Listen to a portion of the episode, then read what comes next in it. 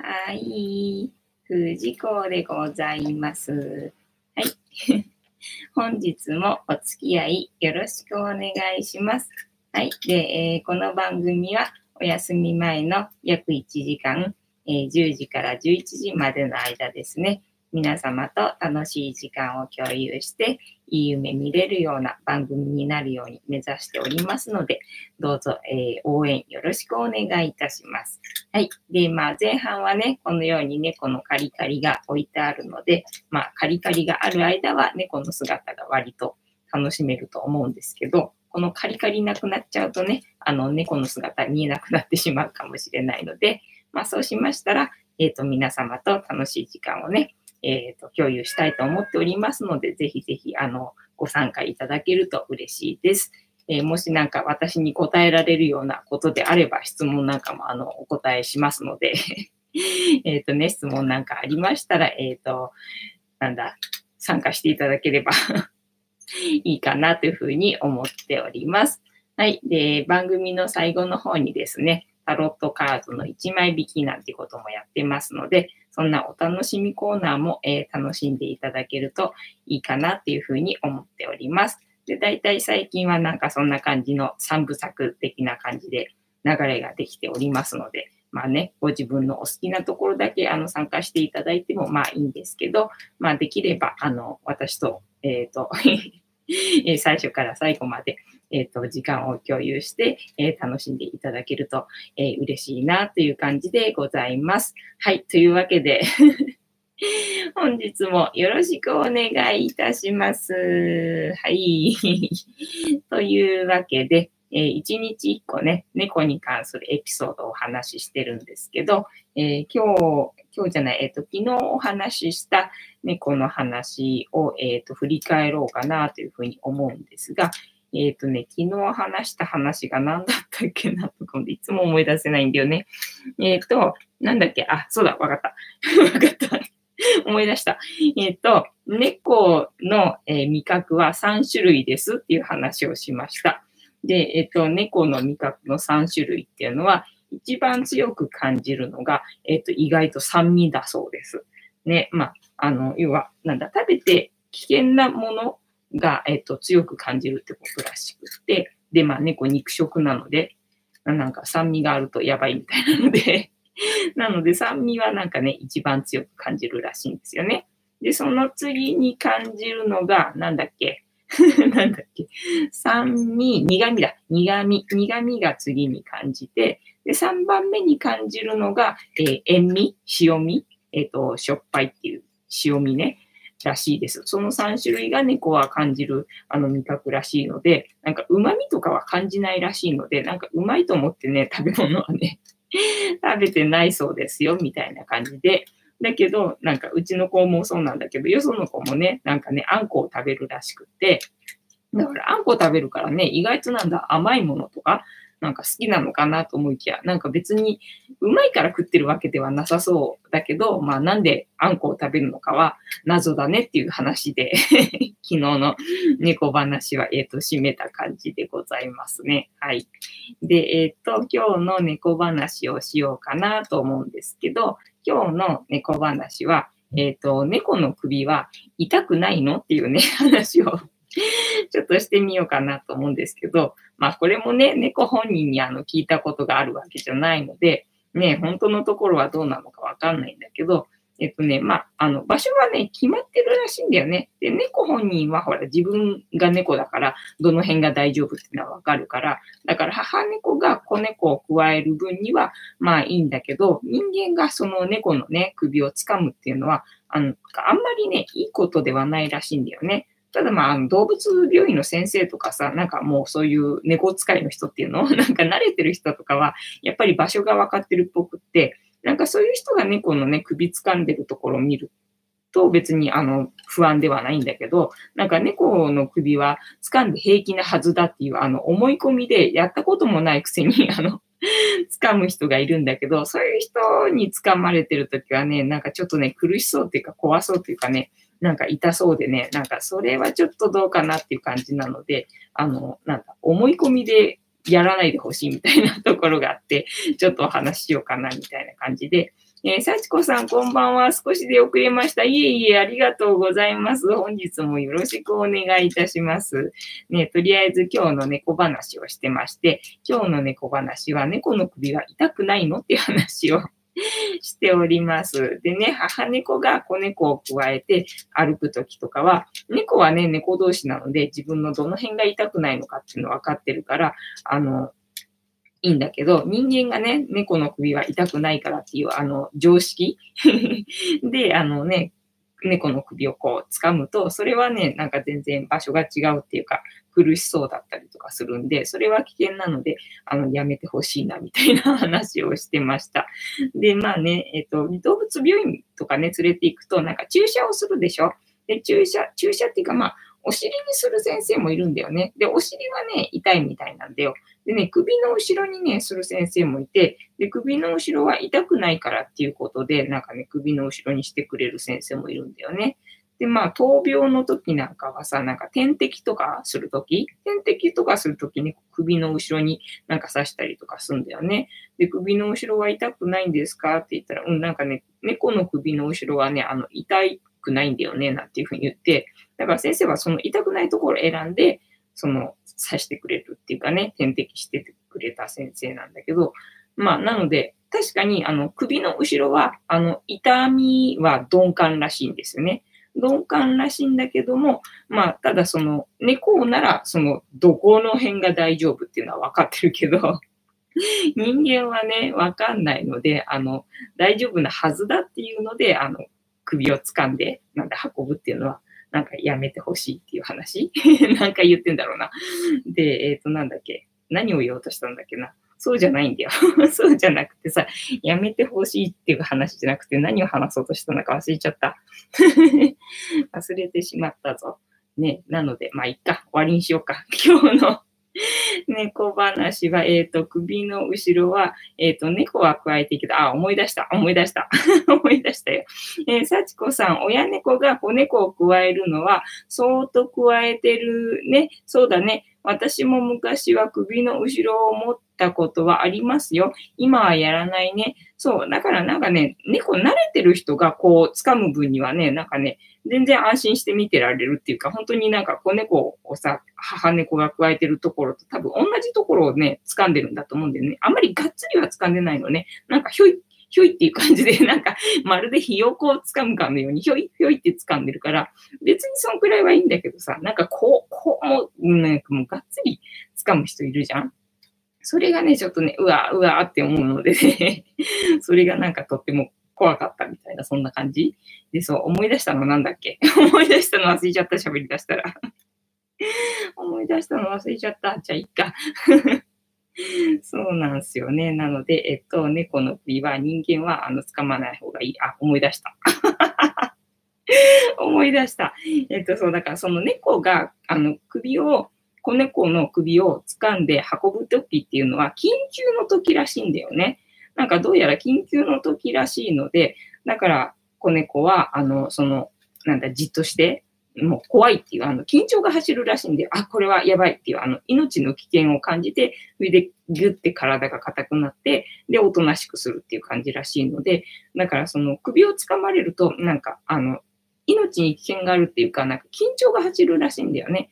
で、首の後ろはなんかね、弱点がいろいろどうやらあるらしくって、なんかあんまり知らないけどさ 調べた限りだと、なんか弱点がいろいろあるらしいので、やっぱり人間がガって掴むのは、あの、大人の猫をね、なんかやめた方がいいみたいなことが書いてあったので、えっと、今日はちょっとそんな話をしてみようかな、なんていうふうに思いました。はい。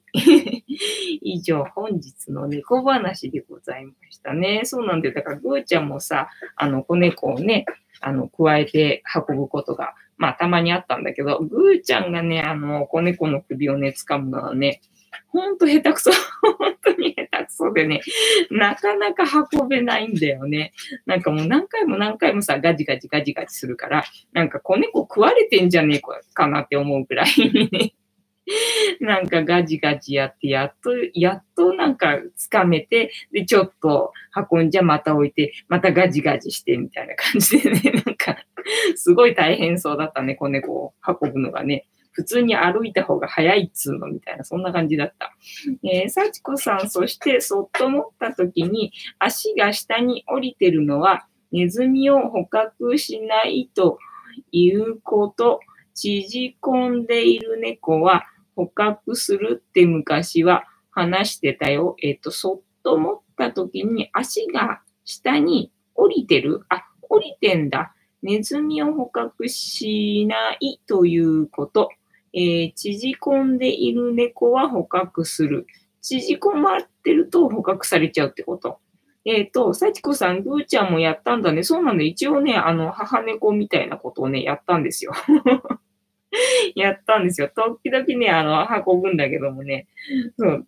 だけどなんかもうほんと下手くそでも、あー、みたいな感じで、見てらんねえ、みたいのでね、私手伝おうか、みたいな感じでね、もうほんと時間かかるの。すんごい時間かかるの。まあね、これね、野生じゃないからいいけどさ、とか思いながらさ、野生だったらこれさ、その間に食われちまうから、みたいなね、なんか、そんな感じだったんだよね。なんで、えっと、今日の話は猫の首の後ろは、えっと、痛くはないけど人間は捕まないでねっていう話を いたしました。以上終わり。えっ、と、幸子さん、昔、えー、昔は猫はネズミを捕獲するために飼ってた人が多かったからね。ああ、そうだね、そうだね。なんかペットっていうよりはそういう仕事をさせるためみたいなね。一軒家には絶対ネズミいるしね。だからもうなんだ、2、3匹飼ってないと追っつかないぐらいな感じだよね。まあ2、3匹っていうか、野良をなんだ、手、手なずけてっていうの？それでなんか うちの中守ってもらうみたいなね。なんか、そんな感じの印象があるもんね。なんかいっぱいいた気がする。なんか家の周りに。っていうかまあおばあちゃんってしか知らないけどさ、おばあちゃんが猫好きだったから、なんかおばあちゃんはそのネズミ胎児とかそういうので飼ってるんだと思ってたんだけど、なんかどうやら猫好きだったらしいっていうのを最近知ったんですよね。えー、幸子さん、今はペットだからね、そうなのよ。もう完全に室内外だからさ。完全にもう用途が違ってるからね。そうなんで、そんなんで、なんか君ネズミ取れんだろうみたいな感じの、あの、鈍さ。ねえ、よく君それで野生にいたねっていう感じのね、あの、おっとり加減ですね。うちの子たちはね、そんな感じで、えっ、ー、と、ゆるゆると私は、あの、癒されておりますみたいな 感じでございますね。今はたまちゃんがカリカリに、えっ、ー、と、夢中でございます。はい。ってなわけで、えっ、ー、と、今日のね、私話ね。今日の私話な。まあ今日はね、えっ、とね、茅場町に行ってく用事があったので、茅場町に行って、で、あの、パスポートをね、あの、前にね、申請したんだけれども、それの受け取りをね、全然あの、行ってなくて、要はあの、私が外に出る、あの、用事がないもんで。外に出る用事がないもんでね、ずっと取りに行ってなくて、で、今日ようやく茅場町に行く用事があったんで、あ、茅場町からもしかして東京駅の方まで歩けんじゃね？と思ってね、ちょっとね、受け取りに行ってみたみたいな、そんな話。えっ、ー、と、ゆるゆるさん、こんばんは、ゆるゆるさん、よろしくお願いします、本日も。えっと、なんだっけ、ゆるゆるさん、どこに住んでたんだっけ？なんか、ゆるゆるさん、前聞いたっけ？どこに住んでたかって。ゆるゆるさん、そうだ、山口だ。ね、遠いんだよね。山口に住んでたんだよね。えー、幸子さん、ゆるゆるさん、こんばんはね。よろしくお願いします。そっか、遠いのか、山口も行ってみたいな。なんか行ってみたいとこいろいろだな。今日はパスポートを取りに行ったっていう話なのにさ。そうで、なんか、茅場町から日本橋まで歩けんじゃねえなって思ってさ。まあ歩いてみたんだけども、なんかもう真夏みたいに暑くないしさ、なんかちょうど涼しい感じなんか暑くもなく、なんだ、寒くもないから、なんか歩けんじゃねえと思って、あの、歩いてみたんですよね。なんか私、あの、ほら、運動不足だし、たまには歩いた方がいっかとかって思って、えー、ゆるゆるさん、さちこさん、こんばんは。ね、皆様本日もよろしくお願いします。はい。あ、じゃあ、えっと、ちょっと喉乾いちゃったんで、ジャスティスしてもいいですかね。本日もジャスティスさせていただきたいんですけど、皆様お手元にあの、お飲み物用意されていらっしゃいますか？そうしましたら一緒に乾杯したいので、持っていただきまして、はい、じゃあ、せーのでいきますよ。せーの。ジャスティースジャスティースはい、今日も緑茶。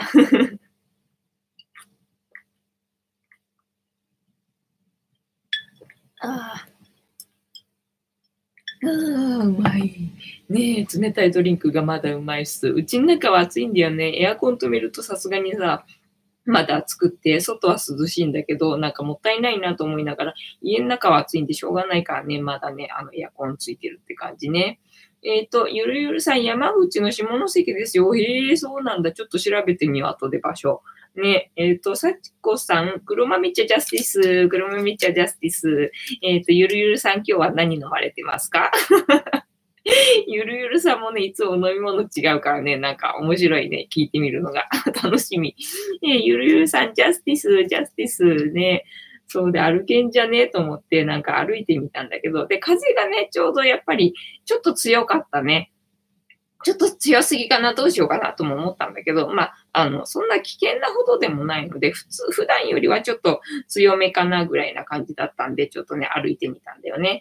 えー、幸子さん、そろそろ黒豆茶がなくなる？ああ、そうなんだね。私も今日さ、なんかアイスコーヒーが飲みたくて飲みたくてしょうがなくて、なんかガブガブ飲んでたからインスタントコーヒーのさ、減りがすんごい早くって、なんかこの前買ったばっかりだと思うんだけどさ、結構でかいやつ。もうないんだよね。で、冬になったらさ、なんか私ほらココアになっちゃうから、まあ、コーヒーも飲むけど、コーヒーも飲むけど、ココアも飲むんで、なんか半々ぐらいになるんで、そんなに減らがなくなるから、これでなんか冬まで持つかなんて思ってたんだけど、全然持たない。もう、もうなくなっちゃうみたいな。そんな感じだね。じゃ黒豆じゃなくなったらなんか違う飲み物になるのかな、幸子さんはね。えー、ゆるゆるさん今日はほろ酔いのコーラ味。ほろ酔いのコーラ味っていうのがあるの。へえ、そうなんだ。コーラのお酒って美味しいの？全然ほら、お酒のことが私わからんのでね。なんかわからんので、全然全くもって想像がつかない世界なんだけど、美味しそうなのか、それともなんか B 級的な感じなのか、全然わからん。なんかね、お酒って言うとフルーツ系のイメージがあるじゃない？ね。だからさ、なん炭酸もさ、なんだ、コーヒーとか紅茶にさ、炭酸入れちゃうとさ、まずいじゃん。なんか、そういう類なのか、それとも全然そのフルーツ系の王道な感じなのか、なんか全然わかんないんだけどね。えー、ほろ酔いのコーラ味があるんだね。それは知らんかった。ありがとうございます。また知識が一個増えちゃった。そうでね、風が強くてね。で、まあ、あの、地図上で見たらなんかまっすぐだから方向音痴の私でもこれいけるなと思ってあの行ってみたんだけどね、意外とね、なんだ、2駅 ?3 駅？ぐらい？歩くぐらいな距離だったっぽくてね、なんかね、40分ぐらいかかった？で、さすがにね、その、なんだ、Google マップかなんか見てさ、その40分で出てったから、え、嘘とか思って 歩き出しちゃったからさ、もうこれさ、歩くしかないんだけど、そんなにかかるのは嫌だなと思って、ちょっとね、なんか早歩きで歩いて、なんか30分ぐらいでなんか行ったみたいな、そんな感じえっ、ー、と、ゆるゆるさん、美味しいですよ。あ、そうなんだ。幸子さん、昔コークハイっていうのを飲んだことありますよ。あ、じゃあコーラでお酒は合うもんなんだね。うん、なるほど、そうなんだ。へえ、コークハイっていうのもあるんだね。あ、そら知らんかったよ。ありがとうございますね。本当お酒のことさっぱり知らんので。ありがとうございます。へえ、そうなのね。コーラのお酒ってあったんだね。知らんかったっす。ありがとうございます。そうなんですよ。だからね、なんだ、茅場町から東京駅まで歩いて、早歩きで歩いて30分ぐらいでした、みたいな、そんな話 そう、そんな話でさ、でもまあ、ちょっと暑いけれども、なんか風が気持ちいいな、なんて思いながら歩いてたんですよね。で、最近ここのところ私ずっとさ、なんか、ああ、風が気持ちいいな、ああ、風が気持ちいいなって、なんか、そればっかり言ってんな、とか思って、だから私、あ、風がきっと好きなんだな、風が気持ちいいのが幸せなんだな、なんていうふうに思ってたんだけど、そんな、なんか、ああ、風が気持ちいいな、なんて思いながら歩いてたら、あの、ナンバープレートを、が目に入って、それがね、888だったわけ。だから要は、あ、違う、風が気持ちいいんじゃなくて、リュウさんが、あの、助けてくれてたんだっていうのをね、あの、気づかせてくれた、あの、時間でした、みたいな。えっと、幸子さん、ウイスキーとコーラで割って飲んでた。へえ、ウイスキーとコーラ。あ、でも確かになんかウイスキーって甘いのとなんか合いそうな感じするね。ほら、あの、お菓子作りとかするときに、なんかウイスキー、ほら、ウイスキーボンボンとかあるじゃん。だからチョコレートと合うんだな、みたいな。あとなんだっけ、水割りとか飲んでる人が、なんかチョコレートと一緒に食べて、俺は何でもいけるからなんて言っててさ、大概なんかほら、お酒にはさ、ナッツ類とかさ、そういう甘くないものがさ、添えられたりとかするのにさ、なんかバレンタインの時期かなんかでたまたまチョコレートがね、なんか配られてた時に、なんかウイスキーとチョコレートで食べてて、結構そういう人がいたから、あ、ウイスキーとチョコレートは合うんだなぁなんて思ったんで、そうなんだね。多分甘い系がウイスキーとは合うんだね。なるほど。なんかお菓子作りの参考になりそうな情報、ありがとうございます。ねえ、なので今日の私話はそんなところで そんなところでね、だから茅場町から東京駅まで歩けるかと思ったら、なんか意外と歩けない距離だったっぽいみたいな、そんな話えー、幸子さん、そうだね。チョコとウイスキーは合うよね。ね、なんかね、そう、ウイスキーボンボンとかあるからさ、合いそうな感じよね。だから、チョコレートケーキにウイスキーを入れて、なんか使っても良さそうな感じかなって今ね、ちょっと思った。そうで、昨日ね、あの、風水の話をしてたからさ、風水そういえば、あの、一個じゃないんですよ。あの、一人の人が持ってる星がっていう話をね、今日はね、あの、引き続きしようかな なんて思って、で、なんだ、もう一個っていうのがね、なんか、占い、占いだっけ？なんだっけ？ちょっとぐーちゃん、ぐーちゃんにぐーちゃんにめっちゃ乗られちゃって、これはちょっと、はい、すいません。ごめんなさい、ごめんなさい、ごめんなさい、ごめんなさい。ごめんなさい。ぐーちゃんごめんね。協力してくれてありがとう。で、えっと、なんだっけ？占いもなんだっけ？なんか二つあるらしいんだよね。太陽星座と月星座とあって、まあ、他にもなんだ、金星、水星とかあるみたいなんだけど、要は太陽星座っていうのがよく言われるあの自分の誕生日のあの占いとかね、あのお天気とか、なんだ、えっ、ー、と、朝のニュースとかでさ、今日の占いは何々座1位みたいな、その何々座って言われてるのが、まあ自分の太陽星座っていうことらしいんだけど、その月星座っていうのが、なんだろう、根本っていうのかな。まあ要は太陽星座っていうのは、まあ自分で分かってる自分の星座っていうのかな。で、えっと、月星座っていうのが、まあ中の自分で分かってない、なんか自分の星座っていうの？なんかインナーチャイルド的な、なんかそんな感じの星座らしくって、まあそれが私で言うところだと、太陽星座が蟹座で、で、月星座が大志座なんだって。だからなんかどっちも見るなんか必要があるみたいなことをね、最近 YouTube を見てるとさ、なんか いろいろと知識が入ってくださったからさ、そんな情報があって、ええー、なんて思って前にさ、メモしてあったんだけど、そうだ、そういえばなんか同じようにさ、なんだっけ、この風水？風水の方にも2つあったなと思って、やっぱりね、月星座？月明星座っていうものかな？わかんないけどね、同じような感じ。で、これは、えっ、と、まあ、インナーチャイルドっていうよりは、20歳までの、えっ、と、自分がこっちなんだって、この月名星っていうのかな？わかんないけど。ね、まあ、月星座みたいなやつ。で、えっ、と、昨日言ってたやつが、えっ、と、まあ、大人になってからのことらしいんだよ。20歳以上になる。まあ、要は仕事とかね、なんか始めたり、あと家庭を持ったりとかするから、こっちの方が、まあ、本命の星だよ、みたいな感じで扱われてるみたいなんだけども、その子供の頃、20歳未満までの星座が、えっと、もう一個ありまして、それが、まあ、私のところで言うと、えっと、7月生まれなので、7月生まれの、え七石金星の人は、えー、三匹木星っていうのかな？読めないんだよね、これ、ね、漢字がね。なんて読むんだ、これ。三匹木星っていうのがね、あの、私のその子供時代、20歳までの時の、えっとね、風水の星らしいんですよね。なので、えっと、この視力、ん？でも、あれ？視力木星って書いてあるな。おかしいな。視力木星って書いてあるぞ。7月生まれの、あ、そっかそっかそっか。私があの7月生まれなんだけど、あの、前半なんですよ、7月の。だから6月生まれと一緒になるんだ。そうすると、私の場合は、えっ、とね、視力木星になるんですね。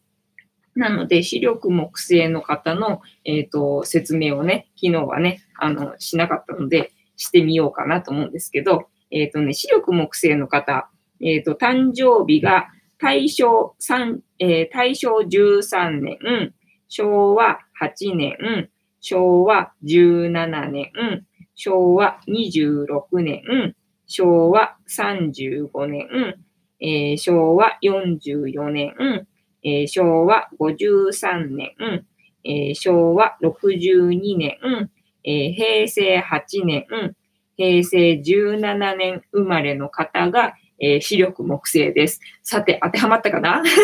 どうかな？みんなに当てはまってなかったらごめんね。みんなの誕生日がさ、わかればそこ読んであげるけどさ、ね。もし知りたい方で、あの、自分の生まれ年を言ってもいいって方がいたら、あの、お教えしますのでね、言ってくださいね。で、えっと、じゃあ、視力木星ね、当てはまったかどうかわかんないけど ちょっと読みますね。えっと、私が20歳未満の時の、えっと、えー、風水の星っていうのかな？でございます。えー、視力木星。キーワードは、新緑、風、遠方。あ、風ってここに出てた。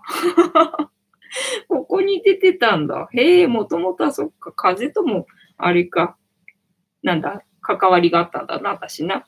えっ、ー、と、で、遠方、新緑、風、遠方。人脈、人脈からいろいろなことが発展する星。あ、そうなんだ。じゃあやっぱり人と関わった方が良かったんだ。一匹狼をずっと貫き通してたけど、人と関わった方が良かったんだね。はい。で、性格。成長した木が枝葉を伸ばしていくように、人の縁を上手に広げていくことが得意です。ええー、そうなんだ。誰からも慕われる優等生的な存在で、そよ風のように人当たりが良いのも特徴。社交的な反面、周囲に流されやすく一貫性がないところもあり、そうなのか？優柔不断と思われることもあります。決断力、行動力を身につけると大きな成功をつかむことができます。一生を通して穏やかな運気の持ち主、えー、初年運？なんだろう、初年運っていうのがちょっとよくわかんないんだけど、ね、一生を通して穏やかな運気の持ち主、そうなんだ。そうなんだって感じ。えー、ビジネス、分野を問わず幅広い活躍が期待できます。人当たりが良いので、営業、接客、サービス業にも向いています。そうね、まあ、18歳ぐらいから接客はやってたけどね。そんな感じかな。えっ、ー、と、幸子さん、年バレるけど、昭和30年の高齢者序の口、えー、昭和30年で、えっ、ー、と、読めばいい？昭和30年どこだろうな。昭和30年。これがさ、並んでるわけではないんだよ。バラバラなんだよね。だからね、探すのにね、ちょっとね ちょっと時間がかかる。昭和30、あったたたた。昭和30年はね、九死火星らしい。九死火星らしいので、じゃあこの後ちょっと読みましょうかね。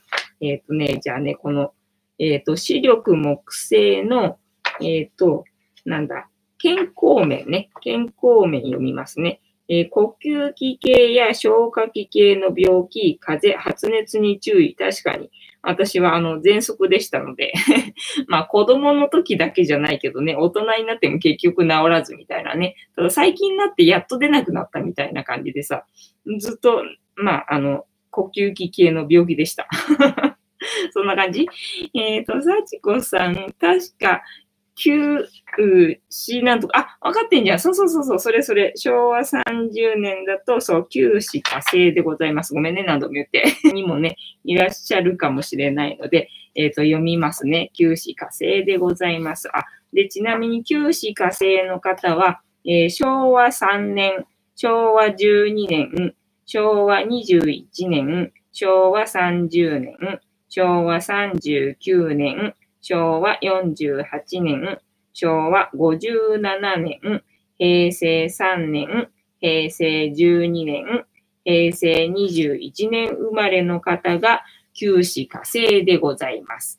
えっ、ー、と、幸子さん、九死火星ですか？そう、九死火星って書いてあります。はい。では、九死火星読みますね。えー、キーワードは、ひ、び、ち、ほう。なんか良さそうだね。えー、自分に不要なものを取り除くことで運気アップを、じゃあ断捨離か。断捨離かな、えー、性格、真昼の太陽のようにキラキラと輝き、明るく聡明で情熱的な星です。おいいね。ぴったりだね。えー、暗黙？暗黙でいいのかな？の中のろうそくのように、えー、先を見通す 先見性を持ち、インスピレーション、判断力に長けているのも特徴。理想が高く、理想と現実のギャップに悩むことも多美的感覚に優れ、美術、演劇、芸能関係など表現することにも才能があります。そうだね、YouTube やってるもんね。で、何事も二度目がうまくいきます。へえ、そうなんだ。そういうのあるんだね。二度目がうまくいきます。だって。中から晩年ってことは今いい感じ？中から晩年だから今いい感じって感じかな。えっ、ー、と、ほう。幸子さん、ほうね。ゆるゆるさん、僕も九死火星です。あ、ほんと？よかったよかった。ちょうどよかったね。あ、よかった。ねじゃあビジネスね。ビジネスは頭脳労働が向く、えー、学問、研究、美術のを発揮します。おー、いいね。芸術系な感じだね。幸子さん、そうなんですか？グッド。ねよかったね。で、健康面が精神的なストレスによるノイローゼや軽いうつに注意。を、なんか細やかなんだろうね、きっとね。で、えー、心臓病、頭痛、高血圧にも注意だそうです。で、芸能人だと、さんま、たけし、大原玲子、えー、石川亮が、えー、同じなんか欲しいらしいですよ。すごいね。すごいね。たけしさんま、大原玲子、石川亮。なんか私がちょっとね、メモ、メモったやつをね、書いてあるだけなんだけど。だからこれだけなんだけど、でもすごいよね。私の、だってなんか書いてなかった気がする。あ、ある、ある。ある。あるけど。あるけどって言っちゃったらダメだね。ダメだね。これはちょっと言わんとこ。えっ、ー、と、やちこさん当たってる血圧高いし、ああ、そうなんだね。えー、なんでだろうね、高血圧。なんだろう、か、あれかな、なんか細やかだとそういう風になってくるのかな。ストレスに弱いってことなのかな。だからそういう風になってしまうみたいな、そんな感じなのかね。ねえ、だそうですので。ゆるゆるさん、頭痛は最近多い。ああ、そうなんだ。ねえ、まあ、季節の変わり目っていうのもあるだろうしね、台風っていうのもあるだろうしね、私台風の時前は本当にずっと具合悪かったっていうかもう喘息だったからさ、だからもう常に今の時期はもう具合悪かったよね。喘息の時は要は呼吸ができないから頭悪頭悪い？頭悪いじゃなくて頭痛かったからね、酸素がやっぱりね、足りなくなるとね、頭痛いんでね、なんか具合悪かったですね、この台風の時期ね。そんなわけなので、皆様、今日はなんか当てはまることが喋れてよかったです。えっと、なんだ、今日はカリカリが随分残ってるな。ねどうしちゃったんだろうね。結構暑いから、あれかね、食欲ないかね。ぐーちゃんね、いいのかい？残ってるぞ。というわけでね、そろそろね、なんかタロットカードタイムね。なんか占い占いですいませんね。占い占いみたいになっちまってるな。えっ、ー、と、幸子さん、喘息は辛いよね。お大事にね。そうだね。ただもうね、最近はあの出なくなったんで大丈夫っすよ。そうなんです。ようやく出なくなってきたね。まあ、1年に1回ぐらいちょっと、ややなんか息苦しいかなぐらいなことはあるけど、もうそれ以外ないから、もう全然本当に大丈夫ですね。やっぱり自分の道を、なんだ、生きていくとさ、なんだ、責任感っていうのかな。なんかそれで多分甘えてられなくなるんで、あの、頑丈になるっていうか、丈夫になるっていうか。そんな感じなのかななんて勝手に思ってんだけどね。で、えっ、ー、と、タロットカードタイムでございます。私は今、あの、シャッフルしておりますので、皆さん、あの、ストップって言ってくださいね。ストップっていうまで私はこのシャッフルをしておりますので、えー、ぜひぜひご協力よろしくお願いいたします。って感じですね。ね皆様はどうですかねなんか病気、病気の話すんのあんまり良くないな。やめとこう。やめとこうね。そうします。そうしましょう。お、まちゃ、まちゃカリコリ食べたんだ。ありがとうね。まちゃくんね、今日はなんかね、膝の上に乗ってきたんだよね、珍しくね。可愛くって可愛くってしょうがないの。ストップウォッチ違う ストップって言わないと私のこのシャッフルは止められないので、えっ、と、ここは大喜利のコーナーではございませんよ。ストップっていうコーナーでございますからね。え、ストップっていうコーナー また新しいコーナーできたけど、みたいな感じ。で、そうなのよ。えっ、ー、と、何、何話してた？そうだね。最近はクータがね、あの、膝の上に乗ってくるようになってきて、そうだ、そうだ。で、えっ、ー、と、猫を15分以上撫でると波動が変わるっていうやつをやってたんだよね。で、21日以上続けると潜在意識が変わるらしいから、でね、21日が明日かな？明日で私、21日間猫を15分以上1日撫でるっていうことをね、続けられてるんだけどね、明日私の波動は変わるんでしょうか？潜在意識は変わるんでしょうか？交互期待みたいなね。ストップあ、ありがとうございます。ストップいただきました。はい。では、ここから6枚置いて、7枚目のカードが今の私たちに必要なメッセージのメッセージでございます。ゆるゆるさん、ストップありがとうございます。お二人にストップいただきましたので、じゃあ引いていきますね。1、2、3、4、5、6。で、7枚目の本日のカードがこちらでございます。じゃじゃんおこれはどうだ？初めて引くかもしれないけど、なんでまた逆位置なんだろう？なんでまた逆位置なのかな？なんか初めて引く気がすんな、これ。見覚えないな。何番だ ?16 かな ?16。ザ・タワー。あ、ザ・ワーっていうのはなんか読んだ気もするけど、どうかな？なんか一回ぐらいもしかしたら出てんのかもしんないな。だいぶ前かなんかに出てんのかな？記憶にさっぱりない。全くもってさっぱりない。ただ、ザ・タワーってなんか言ったのだけはなんか覚えてる感じがするな。とにかく逆位置っていうのがさ、なんな、なんなんすか？みたいなね。ずいぶん逆位置出るよね。じゃあ、えっ、ー、と、読みますね。えー、と、キーワード、浄化。お、浄化だって。へえ。えっ、ー、と、悪魔に引き続き、背景の黒いカードである。うん。えー、悪魔がそこに留まり続けることに対しての警告をしてくれるのだとしたら、この塔、何か起こることでの警告を象徴するカードである。わお。わおですね、えー、きっと転落している人物2人は高い目標を掲げ、灰色の塔を高く高く作り続けていた。高く作り上げることイコール神に近づけることと勘違いしていたのだ。灰色のと、えー、建物はこの世での、えー、名誉欲とも言える。ところが、その誤りに対するツッコミのごとく黄色い雷が落ちている。この黄色い雷は警告でもあるが、宇宙からの愛に満ちたアドバイスなのかもしれない。えー、神とつながりたかった二人だが、神とつながるには現実的な名誉や技術ではないことを教えてくれるカードでもある。ただ、現実を生きる私たちにとっては、衝撃的なこと、今までの価値観の崩壊、浄化として党が起こす出来事を体験するだろう。えー、党からの問いかけ。あなたは何に対して怒っていますか？え、怒ってる？怒ってるのか？えー、やんことなきさん、はじめまして、こんばんは。お邪魔してよろしいでしょうか？ぜひぜひ。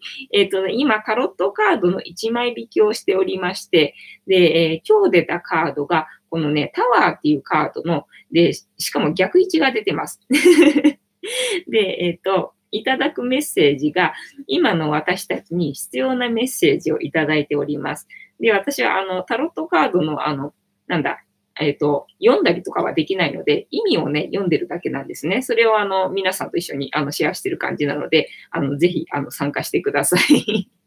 で、今ね、意味を読んで、えっ、ー、と、とりあえず意味だけ読んだところで、キーワードは浄化だそうですよ。ね、で、この塔の、このね、カードからの問いかけが、あなたは何に対して怒っていますか、えー、あなたが突破したいことは何ですか？あなたが一旦壊したいことは何ですか？え、何も壊したくないんすけど。何も壊したくないけどな、なんだろうな、なんか壊さなきゃあかんのかい？ねえ、えっ、ー、と、次。このカードからのイメージ、高い塔から転落する人物が描かれています。バベルの塔のように神に届くようにえー、近づくためにより高く建設したのでしょう。しかし、まさにそれは、えー、崩壊されようとしています。この塔は粉々になってしまうのでしょう。偶然に起こった落落雷によるものなのか、そうであったとしても、この事実は受け入れざるを得ません。描かれた、えー、落雷は祝福を示す黄色です。この変化が祝福されるべきだということを示唆しています。たとえ王冠、かっこ今まで築いてきたであろう立場、地位を捨ててでも、え、建物が崩壊されてでも、神が意図して起こした落雷なのです。うん。浄化とは、不要なものは取り除くことです。この黄色い稲妻は予想外に勝手に起きてくれる浄化を象徴しているカードとも言えるでしょう。塔の周りに、えっ、ー、と、散ったヘブライ文字のヨットが22個、かっこヘブライ文字の数あるのも神が起こした受け入れざるを得ないものを象徴しています。ヨットは8番目の文字で、タロットで言うと、忍者がこれに相当します。忍者の悟りと内観にこそこの変化に対する知恵が隠されているに違いありません。うん、じゃあもうハイヤーさんの声を聞きなさいってことだね。えっと、幸子さん、やんごとなきさん、はじめまして、こんばんは。やんごとな、やんごとなき子でいいんだよね。やんごとなき子さん。しばさん、こんばんは。ゆるゆるさん、いえいえ、大丈夫ですよ。えっ、ー、と、なんか言ったっけ？私がなんか飛ばしてるね。ごめんね。はい。で、えー、その他実際のリーディングから気づいたことを？ごめんね。なんか誰かのやつの資料を読んでますので えー、時々こういうのあります。で、えっ、ー、と、心が不安でいっぱいだとどうしてもこのカードが出てきてしまいます。お？心が不安でいっぱいなのか。お？で、この不安を消し去りたい、そういった感情を示しているのかもしれませんし、必要以上に不安に思うことへの警告とも取れます。どちらにしてもそういった相談者の場合は、丁寧な説明が必要になってきます。わお。私にはちょっと難しいな。えっ、ー、と、否定的な場面ばかりでなく、大胆なイメージチェンジを要するときや、あはいはいはい、え今までの固執した考えを捨てるときなどにも展開されます。はい。そしてその上で実、えっ、ー、と、自然な流れに乗れば得るものがあることを示唆しています。了解。えー、日常的なハプニングに注意するべき時にも展開されます。なんかもう なんかもうだなえっ、と、じゃあ、最後ね。えっ、と、このキー、このカードから導き出されるキーワード浄化。で、えっ、と、逆位置な。またな。今日もな。今日も逆位置だからな。逆位置読みますよ。はい。えっ、と、なんだこれ、おど、驚き？驚きに見えるな。驚き、混乱、えー、対応に追われる、煩雑さ、えー、立ち直り、仲直りの過程、えー、感情浄化の痛み、疲労、ショックな気持ち、変化に伴う多忙さ。うん、まあ、合ってるっちゃ合ってる。残念ながら合ってるっちゃ合ってますよ。なんかもう目まぐるしい変化になんかもう耐えられないからしょうがないから浄化しようと思って一生懸命断捨離してるみたいな感じね。もうこれでもかっていうぐらいに断捨離してる毎日でございますよ。合ってますよ。残念ながら。はい。で、えっ、とね、聖一も読みますね。聖一が、えー、価値観の大変化、えっ、ー、と、生産する怒り、恐れの、えー、表でっていうのかな？表に出るって書いて、表で、えー、対立、葛藤、えー、予期せぬ出来事、ハプニング。あ、なんか別に正位置より逆位置でいいや。なんかこれ、正位置よりなんか逆位置の方が穏やかでいいね。なんか逆位置の方はさ、なんか自分の中での、なんだ、葛藤的な感じだけどさ、なんか正位置だとさ、なんかいろんな人と、なんだ、対立とかなんか喧嘩とかさ、なんかしそうな しそうななんか意味じゃん？えー、幸子さん、今夜のカード難しいね。ね、難しいよね。えー、やんごとなき子さん、10年以上前ですが、オーラ占いで生計を立てていた経験があります。マジですか？今はさっぱり見えなくなりました。へえ、あ、見えたり見えなくなったりするんだね。へえ。やんごとなき子さん、教室、あ、教室ですか。ありがとうございます。ね、あやこさんがいないと代わりにね、ちゃんとね、こうやってあの、フォローしてくれる人が現れるんですよ。ちゃんといなきゃいないでね、他の人がね、フォローしてくれるっていうね、システム。ね、よくできてますよね。ありがたいことですね。というわけで、本日のタロットカードの意味を、えー、調べる回終わり。終わりでございます。はい。ねというわけで、今日のカードはちょっと難しいザ・タワーでございました。えー、やんごとなきこさん、どうにかなり、なるものですね。本当だね。幸子さん、代わりの人がいてよかったですね。本当ありがとうございます。もう今後ともずっとあの参加していただけると大変ありがたいです。私、あの漢字の読み間違いとかね、かなり多いので、もう読むのがね、本当は何苦手なんですよ。というわけで、あの、勝手に片付けてます。勝手に片付けて、えー、たけしの、えー、再登場でございます。えっ、ー、とね、こちらの黒い人。黒い人ね、黒い人が、えっ、とね、たけしっていう名前で、この番組のチーママでございます。はい。では、また私、再びちょっと喉が渇いたので、改めてジャスティスしましょうかね。えっ、と、お飲み物ある方は持っていただいて一緒にね、乾杯しますのでね。はい。では、せーの。ジャスティースジャスティースはい。えー、この番組の乾杯の、えー、掛け声はジャスティスですので、今後よろしくお願いいたします。はい。えー、幸子さん、私も漢字苦手。ね、そう、文字読むの苦手だからさ、やんごとなきこさん、正義。そうそうそうそうそうそう。なんだよ。なんか知んないけどね、ジャスティスのカードが出た時に、なんか盛り上がっちゃったんで、なんかこのジャスティスなんか使えないかなと思って、あの、乾杯の温度にジャスティスを使ってます。なので、わかる人にはわかるよね。私わかんないからさ、なんかノリで使ってます。ね、なんで正義なのかわかんないけど、まあ正義だよな。いいよな。いい言葉だからいい言葉にしとこう。ああ。えー、黒豆茶ジャスティス幸子さんね。にゃんごとさんは何飲まれてますか？もしね、飲んでる飲み物、あの、教えていただけたら教えていただけると、あの、楽しいので。そう、ゆるゆるさんは今日はコーラの、なんだっけ、お酒ね、あ、なんだっけ、ほろ酔いのコーラ味を飲んでるって言ってたよね。で、幸子さんは黒豆茶が多いんだけど、もうすぐなくなるから、今度ね、違う飲み物になるかもしれないみたいな感じ。で、私は緑茶を飲んでます。えー、ヤンゴトさんは、えー、麦汁ジャスティスでございます。麦汁っていうのは、えっ、ー、と、麦茶のこと、それともビールのこと？それとも麦汁っていうのがあるの？そう、無知なんでね、ここでね、みんなに私ね、いろんなものをね、教えてもらえるのがね、楽しくてしょうがないみたいな感じ。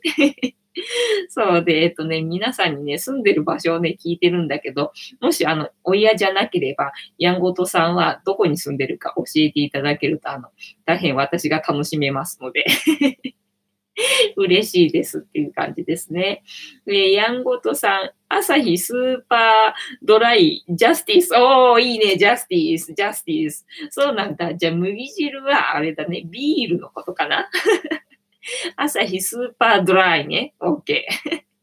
なんだっけ、アサヒスーパードライの反対語があるっつったよな。反対語がなんだっけ？えっと、なんだっけ、闇夜に泣くとか、なんかそんな、そんな感じだっけ？それの反対語がアサヒスーパードライって言ってた。やんごとさん、奄美大島、えー、マジですか？いいね。へえー、そうなんだ。あ、行ってみたいところがまた増えちゃった。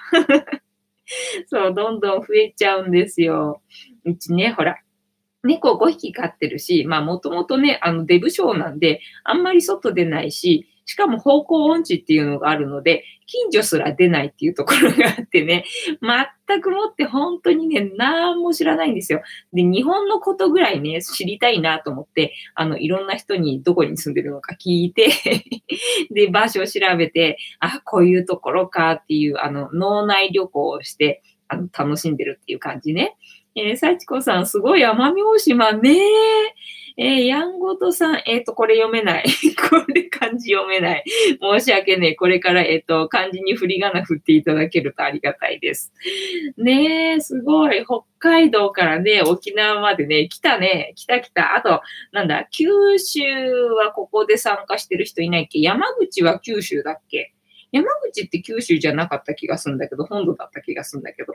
幸子さん、私は埼玉県ですね。埼玉県だもんね。やんごとさんは戦前から、えー、先祖代々住んでますよ。おー、いいね。そうなんだ。へー。なんだかいろいろ、いろいろ出てきた。いろいろ出てきた。あと四国、四国もいなかった気がするね。あとはまあちっちゃい島はちょっとわかんないけど、ねえ、へえ、そうなんだ、すげえ、すげえ。ってわけでね、いや、楽しいわ。いろいろもう新しい人が加わってくれてね、なんかやっぱり住んでるところを聞くと楽しいね。で、私、あの、東京に住んでますので、でね、あの、私が、まあ、いろいろね、旅行行くのもいいんだけど、なんで私が東京住んでるのかなって改めて考えたときにさ、みんなが、えっ、ー、と、東京で行っ東京っていうか、まあ東京のあたりってね、行ってみたいけれども、ちょっとね、まだね、行ったことないんだよなっていうところあったら教えてくださいとか、なんかリクエストあったらなんか言ってくださいみたいな、そんな感じで、あの、聞いてたりとかもします。えっと、ゆるゆるさん、山口県は本土最先端、あ、最、最、間 ですよ。ね、そうだよね。なんか、下の方で、なんか本土ではあったよね。九州ではなかったよね。確かね。そんな気がした。そっか。最も西なんだね。えー、えー、やんごとさん、想定通の調理法もばあちゃんから聞いてますよ。想定通ってなんだ？想定通ってなんだ？えー、ちょっと調べる。なんか調べたいことがいっぱい出てきた。ねえ、てなわけでね、ちょっとね、いい時間になってきてまいりましたので、せっかくね、皆さん参加していただいて、あの、竹縄ではございますが、ちょっとそろそろお時間になってまいりましたので 本日の配信は、えっ、ー、と、そろそろお開きの方にさせていただきまして、えー、ライブ配信の方はね、今後も続けていきますので、えっ、ー、と、明日以降もまたね、参加していただけると嬉しいかなという感じでございます。で、この番組はお休み前の約1時間、10時から11時までの間ですね、皆様と楽しい時間を過ごして、いい夢見れる番組を目指しておりますのでね、ヤンゴトさんも今後ともあの、よろしくお願いいたします。ヤンゴトさん、ありがとうございました。幸子さん、次回教えてくださいね。次回ぜひ教えてくださいっていう本ね、気になって、気になってしょうがないんで。よろしくお願いします。えー、ヤンゴトさん、皆さんありがとうございましたね。こちらこそ皆さんありがとうございました。というわけで、えー、本日の配信はお開きにさせていただきまして、また今後ともよろしくお願いいたします。ではでは皆様、今夜もいい夢を見てください。えっ、ー、と、山本さん登録しておきます。ああ、ありがとう。嬉しいな。また参加してくださいね。ありがとうございます。幸子さん、今夜も楽しい時間でした。私も楽しかったです。ありがとうございます。はい。ではでは皆様、今日もいい夢を見てください。ありがとうございました。おやすみなさい。